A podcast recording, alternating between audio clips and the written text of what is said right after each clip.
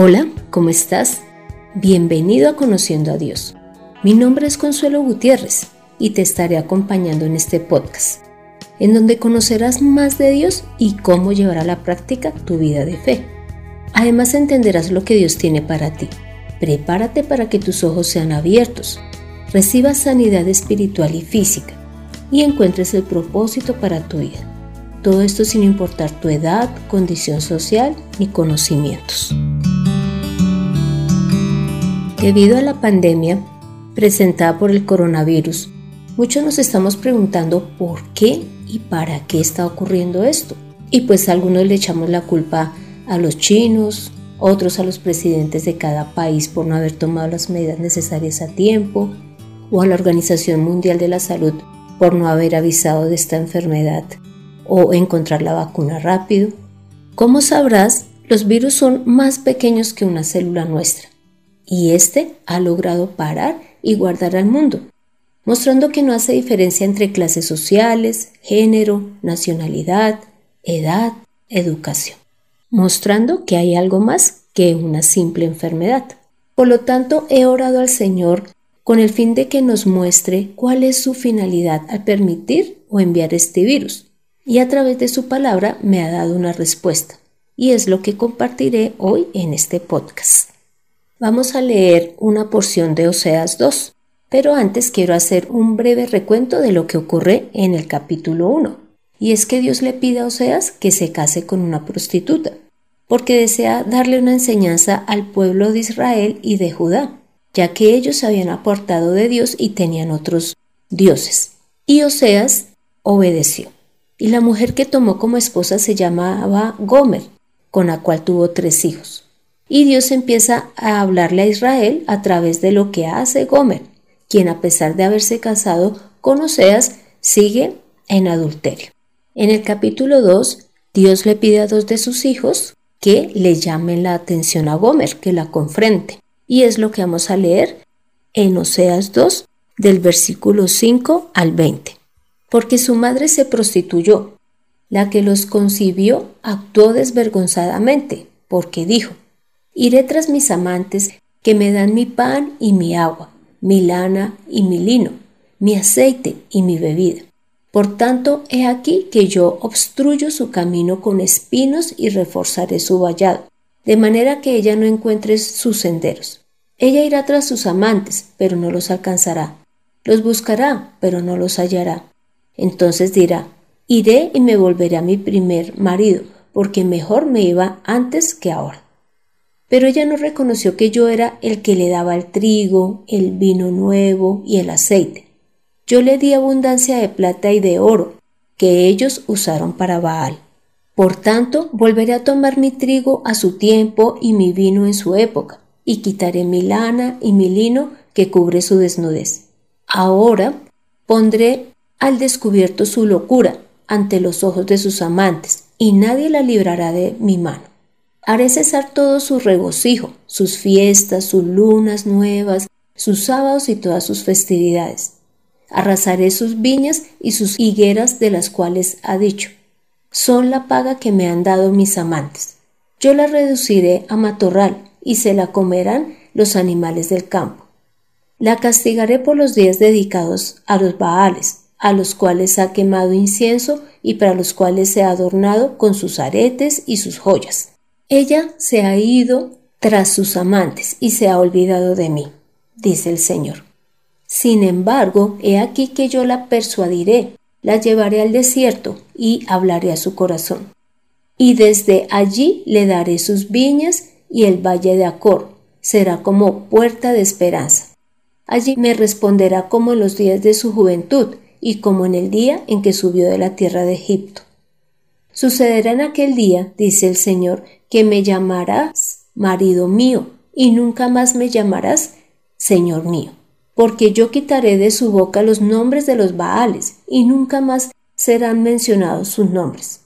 En aquel día haré por ellos un pacto con los animales del campo, con las aves del cielo y con las serpientes de la tierra. Quebraré el arco y la espada, y anularé la guerra en la tierra, y los haré dormir seguros. Te desposaré conmigo para siempre, te desposaré conmigo en justicia y derecho, en lealtad y compasión. Yo te desposaré conmigo en fidelidad y conocerás al Señor. En esta porción bíblica el Señor le está mostrando a su pueblo que se ha alejado de Él y que tienen otros dioses, a los cuales le dan las gracias por todo lo que tienen, y piensan que ellos son los que los están sustentando. Pero habla de Gomer como la esposa con la cual Él desea estar y desea su fidelidad. Nosotros sabemos que Dios a través del Evangelio incluyó a todas las naciones para que reciban su perdón y su salvación. Sabemos que en el Nuevo Testamento Dios dice y muestra que su esposa es la iglesia, es decir, los que la conformamos. Por lo tanto, veamos qué es lo que Dios hoy le quiere decir a la iglesia, basada en lo que estaba haciendo Gomer. Y es que no estamos teniendo a Dios como nuestro proveedor, como el que nos da las fuerzas para realizar la labor que nos ha encomendado, sino que pensamos que son nuestros ídolos, los que nos dan el agua, el pan, el vino, la lana, nuestro aceite. Pensamos que es el trabajo que nosotros tenemos el que nos sustenta. Inclusive con los bienes que tenemos hemos estado adorando a otras personas, objetos, y somos a los que les estamos rindiendo el honor y la gloria, y por los cuales nos vestimos bien, nos ponemos aretes, joyas y los mejores vestidos. El Señor nos muestra que nos hemos ido tras nuestros amantes y nos hemos olvidado de Él. Veamos esto qué significa. Y es que nosotros como iglesia hemos creado nuestros propios dioses, los cuales son la comodidad, el lugar donde nos congregamos, los pastores, los asistentes, los recursos que recibimos, inclusive los parámetros que como iglesia se han establecido para cada labor que realizamos. También hemos hecho de un ídolo las labores que realizamos en nombre del Señor. Pero hemos dejado de amarlo, de respetarlo, de dejar que Él sea quien gobierne nuestra vida. Porque realmente ha sido porque Él nos ha adoptado, porque Él nos ha limpiado, porque Él con la sangre de Jesús ha perdonado nuestros pecados que hoy nos podemos presentar. Y todo esto te lo digo no porque quiera decir que son los demás los que han cometido este error, sino porque realmente yo también lo he cometido. Me he dado cuenta, inclusive antes de que pasara esta pandemia, y era que corría haciendo las labores, buscando predicar del Señor cada vez más y más, pero a Dios lo había dejado atrás. Él se había quedado allá, viéndolo mi correr diario. Pero cuando Él me encerró en casa y me empezó a hablar al corazón, me mostró y le ha mostrado a mi hijo que nosotros nos estamos alejando de Él. Entonces por eso es el mensaje, para que todos nos analicemos y digamos, ¿por qué estoy corriendo? ¿Por qué estoy obrando? ¿Por qué voy a la iglesia? ¿Por qué vengo? ¿Quién es mi centro? ¿El Señor o los demás? O inclusive yo misma. Entonces, Dios qué ha tenido que hacer a través de esta pandemia? Y es quitarnos todos esos ídolos que teníamos. Nos ha encerrado, nos ha quitado todo en lo que confiamos. Nos ha quitado nuestra lana, nuestro lino, es decir, nuestros recursos, y nos ha mostrado la locura en la que andamos, al estar corriendo y corriendo buscando agradarle y finalmente lo habíamos dejado de lado. Que muchas de las cosas en las que confiábamos no las hayan quitado. Y que entendamos que solo para Él debemos de estar listos, arreglados, amándolo, esperándolo. Dios es demasiado misericordioso e inclusive en esta palabra que suena dura, pero que es una realidad, Él ha mostrado su amor. Porque dice en el versículo 14, Sin embargo, he aquí que yo la persuadiré, la llevaré al desierto y hablaré a su corazón, y desde allí le daré sus viñas y el valle de Acor será como puerta de esperanza. Allí me responderá como en los días de su juventud y como en el día en que subió de la tierra de Egipto. Y esto es lo que el Señor está haciendo el día de hoy. Él desea que volvamos al inicio, donde nuestro regocijo era leer su palabra, conocer sus promesas, amarlo a Él, el deseo de tener su Espíritu Santo en nosotros y que nos guiara. Eso es lo que el Señor desea. Inclusive dice que cuando nosotros nos volvamos, sucederá lo siguiente, lo que dice en el versículo 16. Sucederá en aquel día, dice el Señor, que me llamarás marido mío y nunca más me llamarás Señor mío. El Señor desea una relación personal con Él y es lo que está buscando con esta cuarentena. Que nos volvamos a Él, que lo veamos como nuestro esposo, a quien debemos amar, honrar y estar esperando.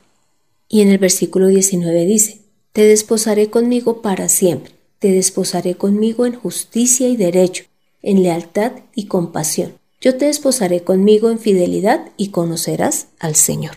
¿Ves? Ya nos habíamos olvidado de Dios debido al tiempo que llevamos en la iglesia, pero Él quiere que volvamos a Él. Él quiere que lo veamos como nuestro esposo. Entonces hay una parte personal que debemos de revisar y arreglar, pero también una parte como iglesia que debemos de arreglar. Leamos primera de Pedro, capítulo 5, del versículo 2 al 4. Cuiden de la grey de Dios, que está bajo su cuidado pero háganlo de manera voluntaria y con el deseo de servir, y no por obligación ni por el mero afán de lucro. No traten a la Grey como si ustedes fueran sus amos, al contrario, sírvanle de ejemplo. Así, cuando se manifieste el príncipe de los pastores, ustedes recibirán la corona incorruptible de gloria. Como pastores o como guías de otras personas a las cuales les estamos predicando el Evangelio, veamos cómo lo estamos haciendo la labor que realizamos es con amor, con gozo, con el deseo de que esas personas se salven, que conozcan al Dios verdadero, o de pronto, sin darnos cuenta, nos hemos desviado y queremos es que nos reconozcan a nosotros o reconozcan el lugar donde nos congregamos. Analicemos y veamos todo lo que Dios nos pide que estemos cambiando. Sabemos que la muerte es algo natural, pues fue estipulada por el Señor. Así que no temamos. Más bien, busquemos tener la vida eterna que Él nos ha dado a través de la obra de Jesús y permanezcamos en ella. El Señor nos está preparando para lo que ha de venir. Él no desea que cuando Él regrese por segunda vez, vea que tenemos otros dioses, que estamos distraídos, que hemos estado confiándose en nuestros recursos, en nuestras fuerzas y que no lo estamos esperando. Más bien, estemos preparados para recibirle y mientras tanto estemos dando a conocer su palabra. Este mundo necesita una esperanza, necesita escuchar de vida, no de muerte. Y nosotros sabemos quién es la vida, sabemos quién es la luz, quién es la esperanza y quién es el amor. Así que llevémosle a Dios a las personas. Hagamos la obra que Dios nos ha pedido, pero que Él esté en nosotros, delante de nosotros y a nuestros lados, para que solo él se ha dado a conocer y Él sea el único Dios que tengamos. Te invito a que hagamos esta oración. Padre Santo, gracias por mostrarnos tu amor, por habernos dado la oportunidad de guardarnos en nuestra casa para volver los ojos a ti, para entender que no debemos de confiar en nuestras riquezas, en nuestro conocimiento, en nuestro trabajo, en nuestros amigos, sino que debemos de confiar en ti y queremos anhelar tu regreso y trabajar en él. Gracias por mostrarnos que tú eres el único Dios, que tú eres quien nos ha proveído de todo lo que tenemos. Señor, gracias por desear ser nuestro esposo. Gracias porque deseas una relación personal contigo. No que te llamemos como Señor, como alguien lejano, sino como nuestro esposo, como nuestro amado. Gracias porque te has portado como tal, nos has limpiado, nos has alimentado, nos has santificado. Señor, ayúdanos a llevar tu palabra limpia. Ayúdanos a derribar todo ídolo que tengamos y que seas tú nuestro centro, nuestro Señor. Padre, hemos orado en el nombre de Cristo Jesús. Amén. Toma la mejor decisión. Espera la venida de Jesús mientras trabajas en darlo a conocer con amor y gozo. Además, vela para que tu vida de fe no se pierda. Conoce el verdadero camino, la verdad y la vida a través de Jesús, en Conociendo a Dios. Este fue el episodio 42, en donde les di a conocer el motivo por el cual el Señor puso en cuarentena a su iglesia. Te animo para que leas Efesios 5, del versículo 25 al 27, 1 Corintios 2, 16, Juan 3 del 1 al 6 y 1 de Pedro 2.2. Pon en acción lo aprendido, examínate Derriba los ídolos que tengas y vuelve a Dios. Cree que el Señor es tu sustento y quien desea encontrarte listo para el día de las bodas.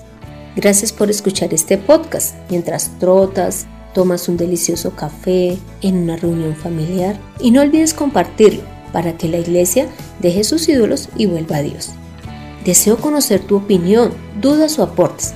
Para esto puedes escribir al correo de mirtaconsuelog.gmail.com Soy Consuelo Gutiérrez, tu compañera en este camino. En edición de este podcast, José Luis Calderón. Volvamos a Dios con gozo. Nos vemos en el próximo episodio.